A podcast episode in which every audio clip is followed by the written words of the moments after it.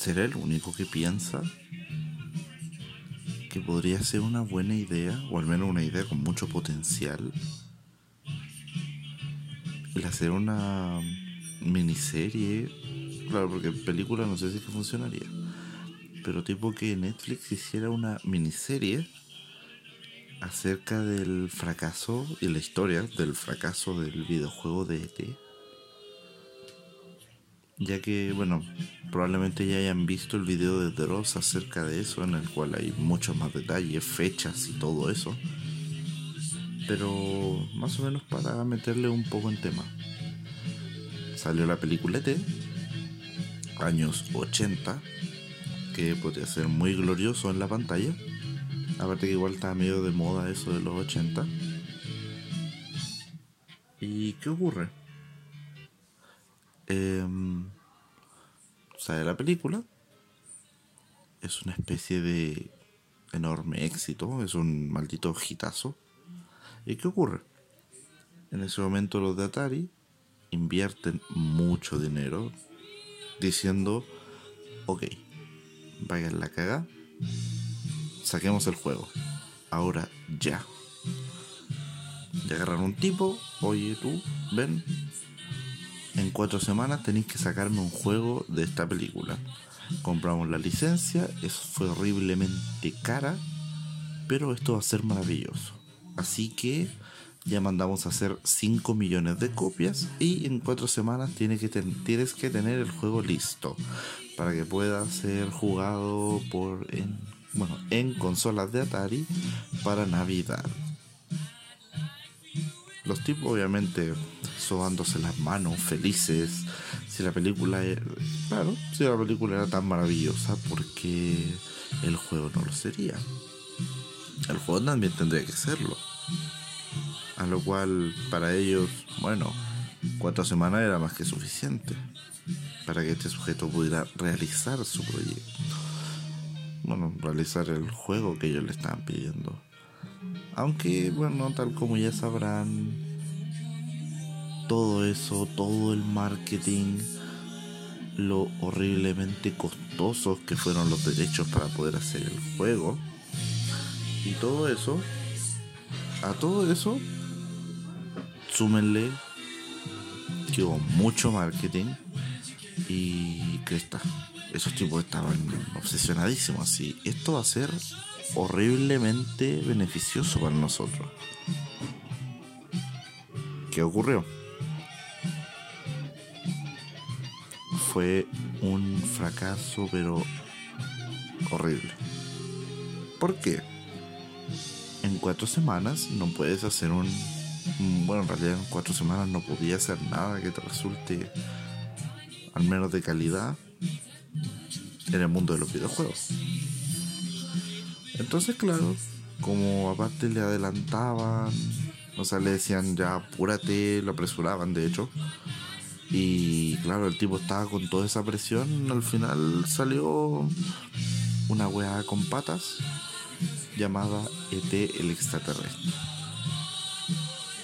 No estoy seguro, pero creo que ha sido el mayor fracaso en lo que a una en lo que a un juego se refiere.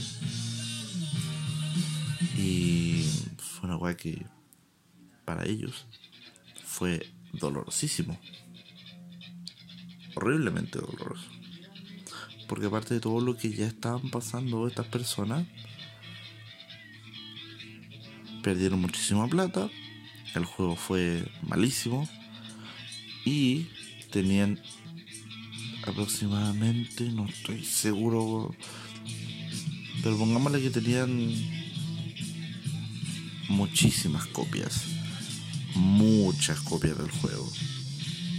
Y que hasta ellos mismos decían, esta weá no la va a comprar nadie. Nadie va a querer comprar esta weá.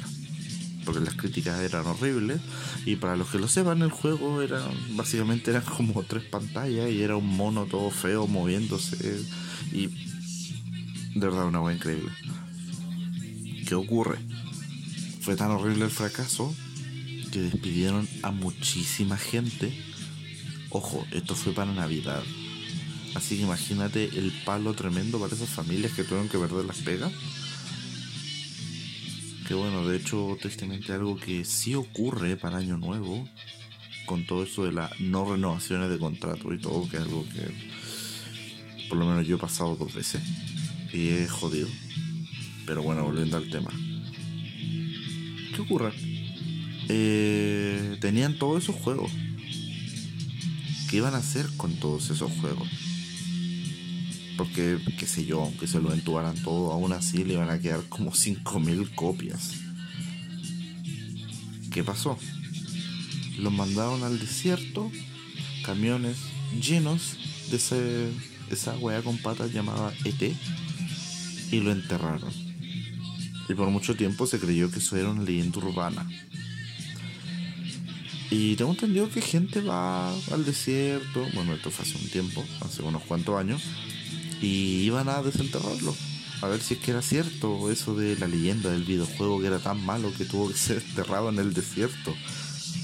Imagínate eso una película. O una miniserie. Bueno, al final sí. Realmente era una agua tan mala que tuvo que ser enterrada porque ¿qué voy a hacer con esa weá? Entonces a lo que voy es que imagínense, tal como lo fue, por ejemplo, las grandes películas sobre desastres. A ver, voy a explayarlo un poquito mejor. Tal como lo fue, por ejemplo, grandes películas sobre desastres.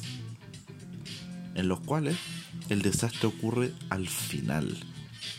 O es como la gran el gran golpe por decirlo así. O el desastre ocurre al final y tenemos una historia antes o la historia comienza con el desastre y qué ocurre después a ver voy a poner dos ejemplos así ahora mismo. Algo así como Titanic sea todos saben que la web se va a hundir todos saben que va ahí este barco, este increíblemente enorme barco, y va a chocar con un iceberg y cagaron todo. Así, o sea, ¿cómo explicarlo? ¿Cómo le vendía a alguien esa historia? O sea, decirle, ya, mira, eh, vamos a hacer una historia de este barco que se hundió. Es como. Hay que, yo pienso que hay que ser muy bueno para poder hacer una historia en la cual ya sepas el final. Sepas que la weá va a acabar mal. Muy mal. Y aún así llamar el interés de la gente. O sea, hasta al punto de que hasta el día de hoy la gente todavía. Todavía hay bromas y memes sobre que DiCaprio cabía en esa puerta. Y es cierto. Que desgraciada mujer que no dejó subir a Jack a la tabla. Pero bueno, cosas que pasan. También está Chernobyl. Por ejemplo, no quiero destriparle Chernobyl a, nadie. Aunque tengo entendido que sí se ha visto bastante en estos días. Así que igual es como... Mmm, piola. Bueno. Bueno, hay muchas otras historias. Por ejemplo, si no lo quieres tomar por, la, por el punto de vista, para hacer una miniserie sobre eso, sobre todo lo que ocurrió con ET y toda la cagada que dejó, puedes tomarlo, por ejemplo, por la historia. La, la historia tan bizarra de estos sujetos que invirtieron demasiado dinero en algo que por todos lados debería haber funcionado. Tendría que haber funcionado por todos los lados. Pero solamente por tomar decisiones tan idiotas acabó en un fracaso tan horrible que. Bueno. Si quieren hacer algo así, perfectamente podrían hacerlo a lo Ed Wood. Que es sobre. Bueno, Ed Wood, película dirigida por Tim Burton en blanco y negro. Con Johnny Depp interpretando a Edward D. Wood Jr., que es considerado el peor director de cine de todos los tiempos que hizo una de las consideradas peores películas de todos los tiempos, que sería Plan 9 from Other Space. Una weá súper rara de extraterrestres que. reviven a los muertos y no sé, una va bien rara, pero bueno.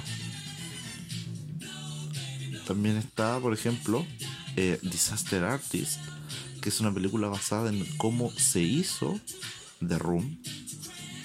Ya de eso no, ni siquiera les tengo que decir nada. O sea, todos conocen The Room, Tommy Wiseau y toda su historia tan enferma y extraña. Bueno, en esa película cuentan cómo se hizo. Y es una wea impresionante.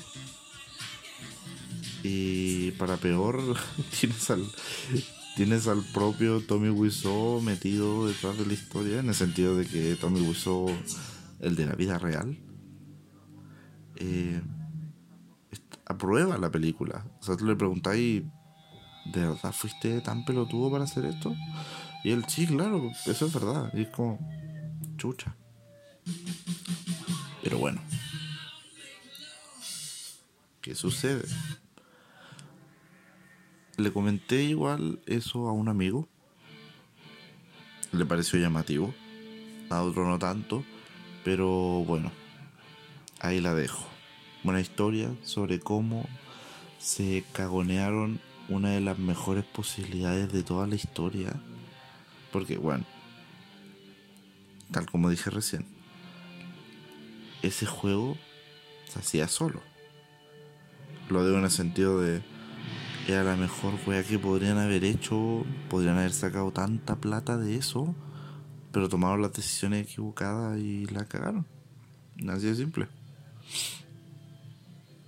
Y me acabo de dar cuenta de que llevo 11 minutos que no tienen nada que ver con el tema de hoy, porque hoy día se cumplen, ¿sí? Hoy día que estamos exactamente a 5 de abril del año 2020,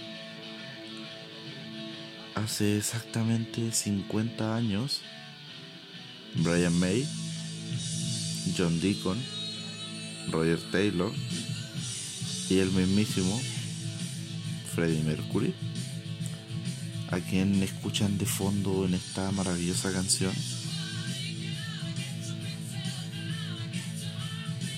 Qué grande este culeo.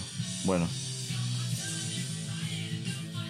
esas cuatro personas que ya mencioné, esos cuatro grandes, reunidos en una habitación, se deciden hacer una banda nueva. Porque todos tenían sus proyectos por, sus proyectos por separado. Eh, Brian May Roger Taylor tenían su grupo. Freddie Mercury estaba metido en alguno, otro. Y así sucesivamente. Pero decidieron unirse ya que eran buenos amigos e iniciar con algo nuevo. Así que técnicamente, técnicamente, podríamos estar hablando de que hace 50 años exactos nació mi banda favorita y tan idolatrada para mí, Queen. Y básicamente, bueno, yo toda la vida he escuchado Queen. Toda la puta vida. Pero, recién allá del 2013 en adelante, fue que yo sabía y estaba consciente de que estaba escuchando a Queen. Pero de que era muy chiquitito, siempre había escuchado las canciones de ellos. También porque salían mucho en comerciales. Mucho en comerciales. Por ejemplo, no sé, cierto supermercado hacía un comercial del Día de las Madres y ponían Bohemian Rhapsody de fondo con la parte de Mama lo cual si lees la letra no tiene nada que ver con el Día de las Madres, incluso queda horrible tomando en cuenta lo que estaban haciendo en el comercial. O como cierto banco con, no voy a decir ningún nombre de empresa, pero como cierto banco que sus logos son cuatro marcianitos de colores, ya sabrán a quién me refiero cantando a Kind of Magic, un comercial de celulares en la cual están personas en la calle cantando I Want to Break Free. Y así sucesivamente. Básicamente podría decirse que conocí a Queen por los comerciales. Porque sí, yo era un pendejo que veía mucha tele. Al punto de que llegó un momento en el cual era ya, oye, un ratito que estoy sin tele, o sea, ya párale. Yo veía mucha tele, consumía mucha mierda, mucha weá. Y bueno, en parte de esa manera, subliminalmente, yo ya era fan de Queen. Aparte de que algo curioso era que yo conocía a Queen por separado. Sí, sé que suena extraño esto que estoy diciendo, pero ahora se lo voy a tener que explicar. ¿Qué ocurre?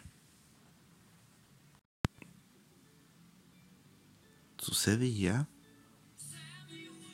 que, mm, tal como por ejemplo en The Beatles, por ejemplo, eh, cada integrante, excepto John Deacon, porque él canta horrible, lo lamento, es muy buen bajista, pero no, que no cante, por favor.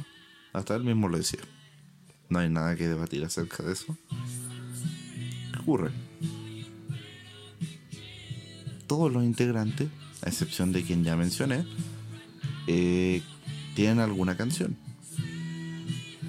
Entonces, claro, yo escuchaba en la radio, por ejemplo, 39, em, por ejemplo, que es una canción que la canta el guitarrista, y me gustaba esa canción. O después, a ver, por poner un ejemplo, escuchaba I'm in love with my car, que la canta el baterista, y me gustaba esa canción. Y no sé, escuchaba cualquier otra de las más conocidas, no sé, Radio Gaga. Y esa la canta Mercurio, obviamente. Pero para mí eran grupos distintos. Sé que suena como una pelotudez, pero yo era muy chico.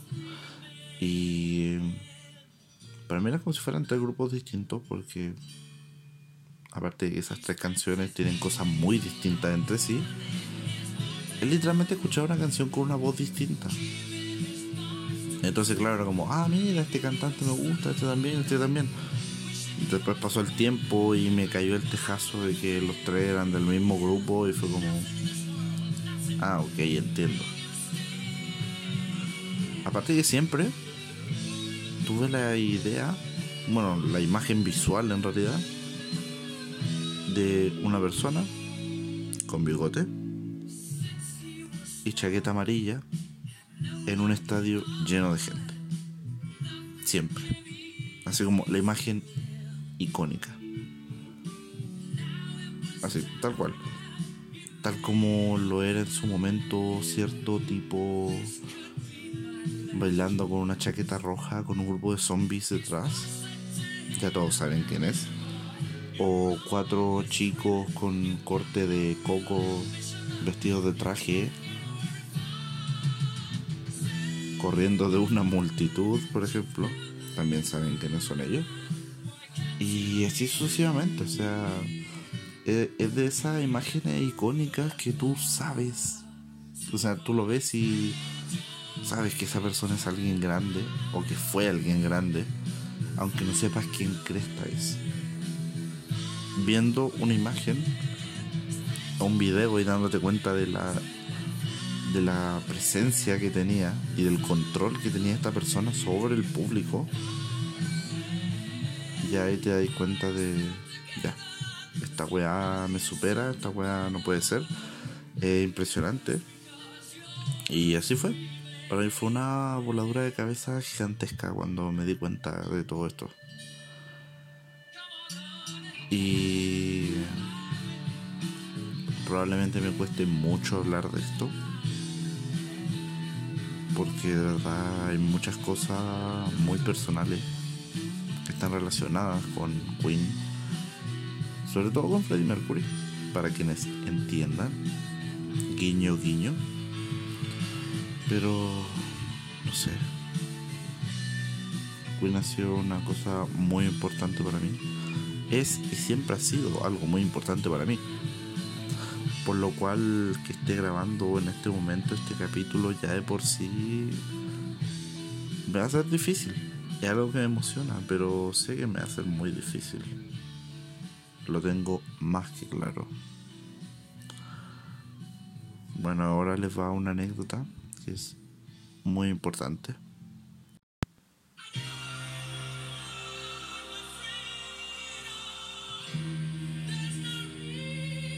Disculpen por ese último corte tan feo en el audio, pero necesitaba comentar esto con la canción de fondo.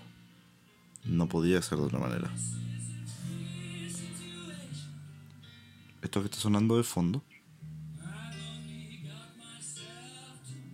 esta muy linda canción de piano, en piano, llamada It's a Hard Life, del disco The Works, del cual salieron temas tan conocidos y tan icónicos como lo fueron I Want to Break Free y Radio Gaga. ¿Qué ocurre con esta canción, con It's a Hard Life?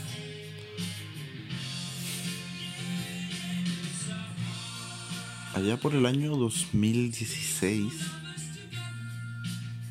yo tenía una pareja. Era muy feliz en ese momento. Y estaba tan en la ola de amor, por decirlo así, que justamente, esto, paréntesis, esto solamente lo sabe mi mejor amiga. Nadie más lo sabe.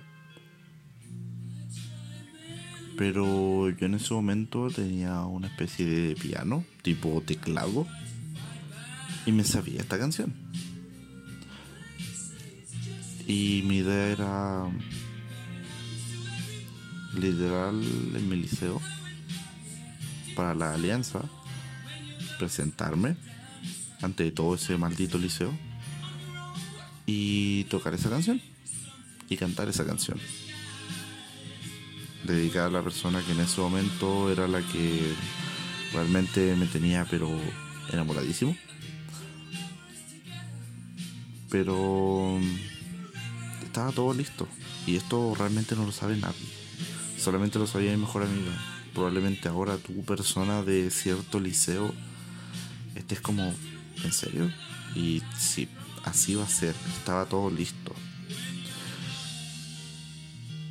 Y básicamente con esa persona terminamos. Y todos esos planes, toda esa presentación, por obvias razones se fue la cresta. Y tuve que cancelar casi a último momento, tipo dos o tres días antes. Lo cual se se notó, yo creo, puesto que, con pequeña explicación, iban a hacer un evento de alianzas. Y ahí en un momento iba a aparecer yo. Y como me bajé a última hora, tuvieron que rellenar y. Lo típico, poner al profe a hablar, weá, rellenar ese, eso, ¿cuánto? ¿Cinco minutos de presentación? Y básicamente esa es como la historia que tengo con esa canción. Iba a ser una, iba a ser una presentación muy linda. Literal una cosa hecha con mucho corazón, con mucha dedicación, que no resultó. Pero que les puedo asegurar que realmente iba a ser algo muy bello. Probablemente iba a ser cantada como el pico, pero de que iba a tener corazón aquello lo iba a hacer y mucho.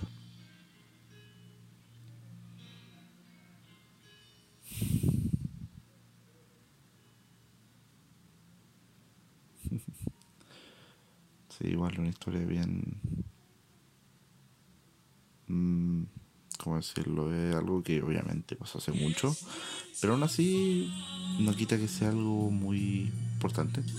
Aparte que, vuelta a lo mismo, solamente mi mejor amiga lo sabía ese intento fallido por sorprender a la persona que uno quiere,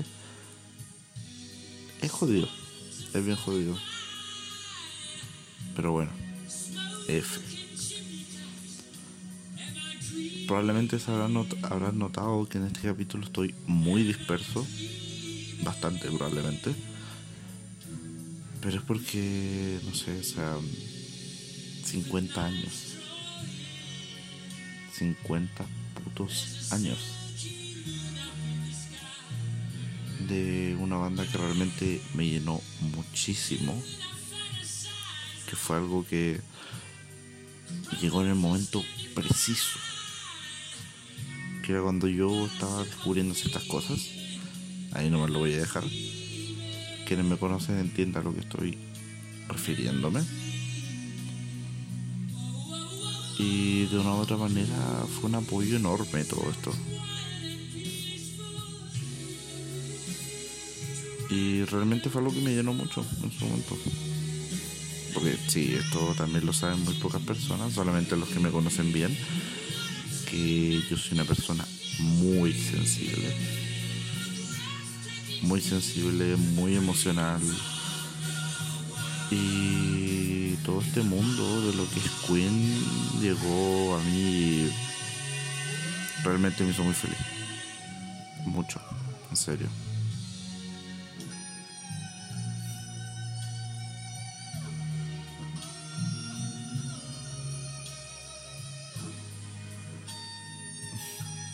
Sí, creo que me va a costar hablar de esto. Perdonen por los silencios, pero. Necesito que me estoy. No sé si me estoy quebrando o algo, pero realmente. Es muy importante para mí hablar de este grupo. Porque tal como en los momentos malos, como en los momentos buenos, en los momentos alegres, en los momentos horriblemente tristes, siempre ha estado Queen presente en mi vida. Y sé que a mucha gente le pasa con muchas otras bandas. Y eso es lo maravilloso, o sea, lo maravilloso de la música, que sea algo que todos tengan una visión distinta, que todos tengan un recuerdo importante,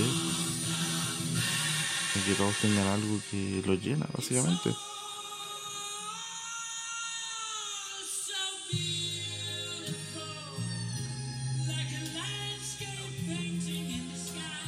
Por ejemplo, con mi mejor amiga. Eh, con ella la persona con la cual estoy más ligado a lo que es Queen, ya que ella ama Queen y bueno, básicamente a ella la conocí porque ella era básicamente cierta chica en el liceo que iba con una polera de Queen antes de que Queen se hiciera tan masivo con la película. Y era, no sé, fue maravilloso básicamente.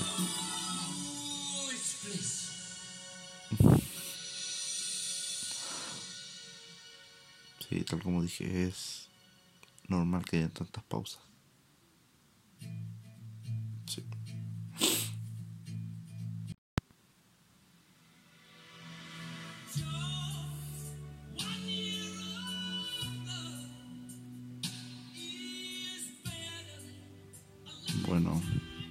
Poco, vuelta al mismo es muy complicado para mí hablar de esto. Sé que lo he dicho muchas veces, pero vuelta al mismo es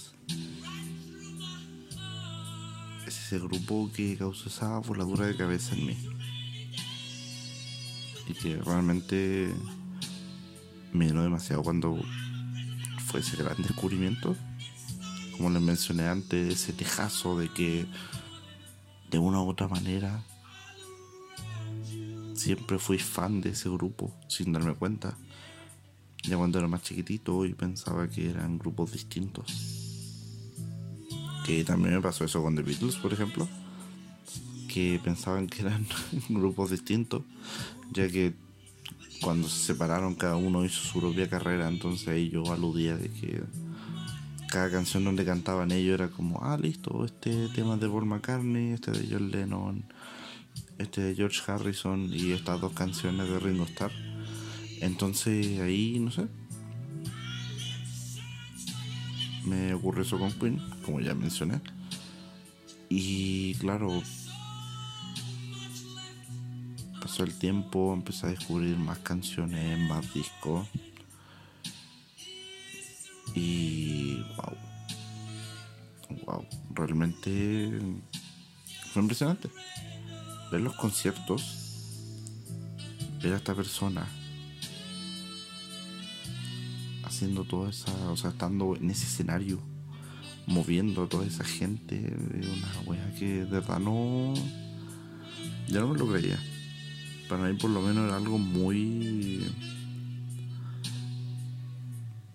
o sea, háganse la idea de que el primer concierto que vi fue Wembley y que ya con eso, primero, ver esa cantidad de gente que ya de por sí esa wea es impresionante.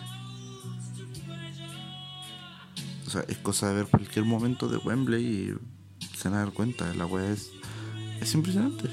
Es grandioso, es muy genial cómo está hecho todo eso. Decirlo, ver al tipo ahí corriendo por el escenario con toda esa energía y con todo ese sentimiento, claro está era de esas weas que no se ven todos los días. Y eso es lo que hacía tan icónico al tipo.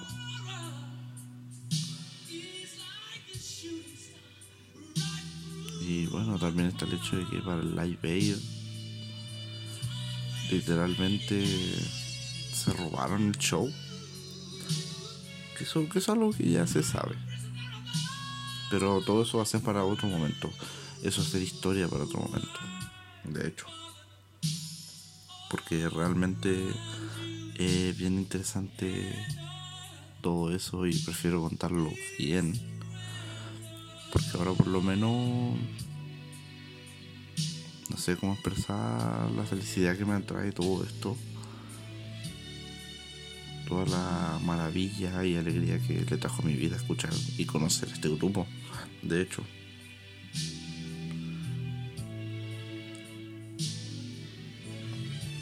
Y. No sé. Creo que voy a tener que hacer otra pausa porque de verdad me está llegando muy brígido todo esto.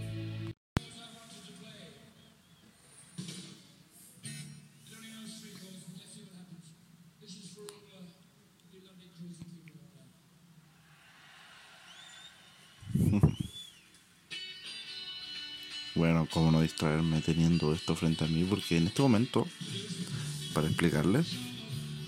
Si no le voy a decir cuánto tiempo pasó desde que estaba grabando lo anterior hasta ahora. Y revisando un poco el concierto de Wembley, el cual creo que fue lo último que les mencioné y que es lo que estoy viendo frente a mí en este momento. Y. ¡Wow! Sí, sí que ya lo dije antes, pero es maravilloso, de verdad. Y no sé.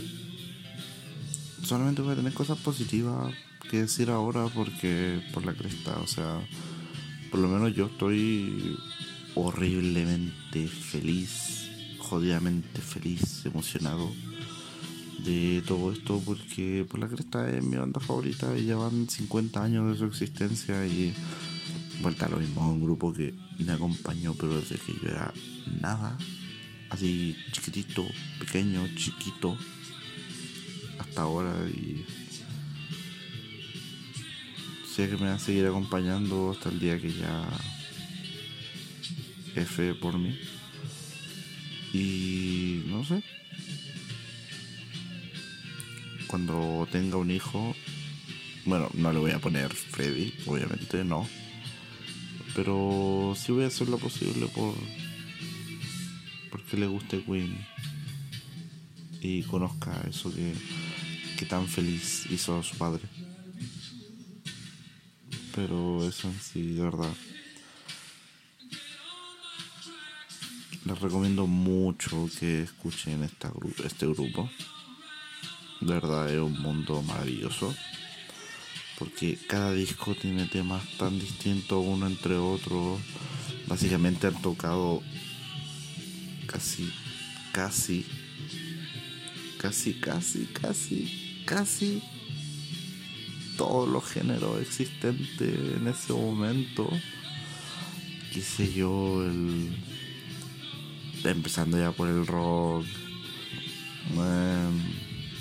un poco por el trash también, el pop también, el country también, y por la cresta hicieron una banda sonora. Bueno, dos técnicamente, pero una de ellas fue más instrumental, más experimental, y por la cresta que... ¿Quién no se acuerda del tema de Flash? ¿Quién no se acuerda del tema de Flash? ¿O quién no reconoce Bohemian Rhapsody? ¿O quién no ha estado, por ejemplo, en el colegio y golpeando la mesa así para hacer We Will Rock You, por ejemplo? ¿Quién no ha celebrado con We Are the Champions? ¿Quién no ha visto el video de I Want to Break Free de estos weones vestidos de mujer? es una wea icónica en sí todo. Es una wea impresionante, de verdad.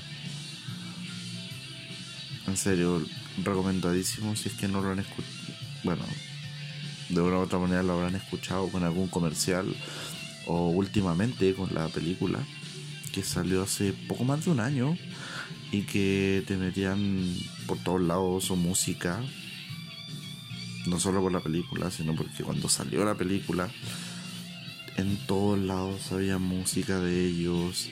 Ya con los trailers había gente, no, que yo soy fan de, de ese o del, del Mama, del Queen, del, del de Leo, de Leo. ¿Cuántos niños no he visto en la pega? Eh, haciendo la tallita del EO. No, el, si, se preguntan, sí, el, el Ayuwoki es otra cosa. Esa weá terrorífica es otra cosa. Pero volviendo a lo mismo, si quieren dar un paseo con un grupo de cuatro sujetos jodidamente carismáticos y con un gusto musical jodidamente bueno, denle una oportunidad a Queen y no se van a decepcionar, de verdad. Y ya en algún otro capítulo más adelante podré hablar más de lleno de esto. Porque de verdad estoy intentando hablar mucho. Porque, no sé, siento que esto da para mucho más.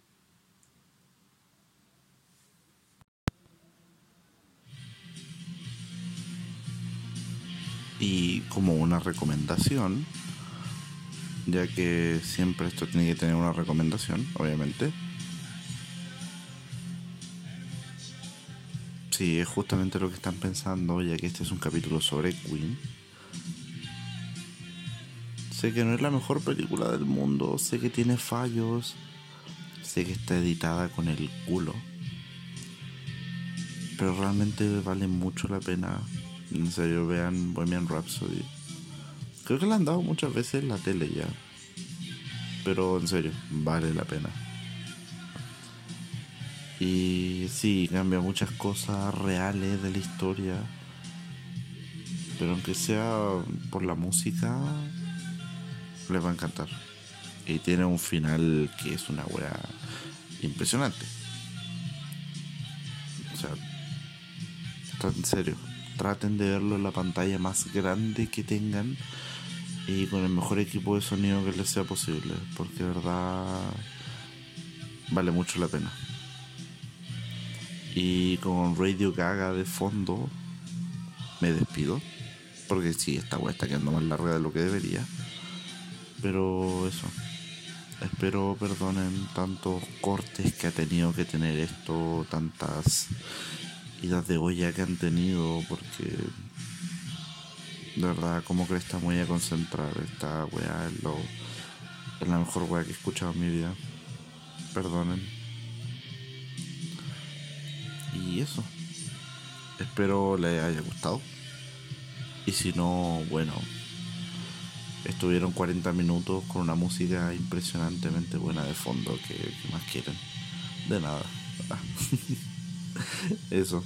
Estén bien, lávense las manitos, tengan cuidado al salir. Y eso. Cuídense mucho. Y ya. Ya pronto otro capítulo nos veremos. Goodbye.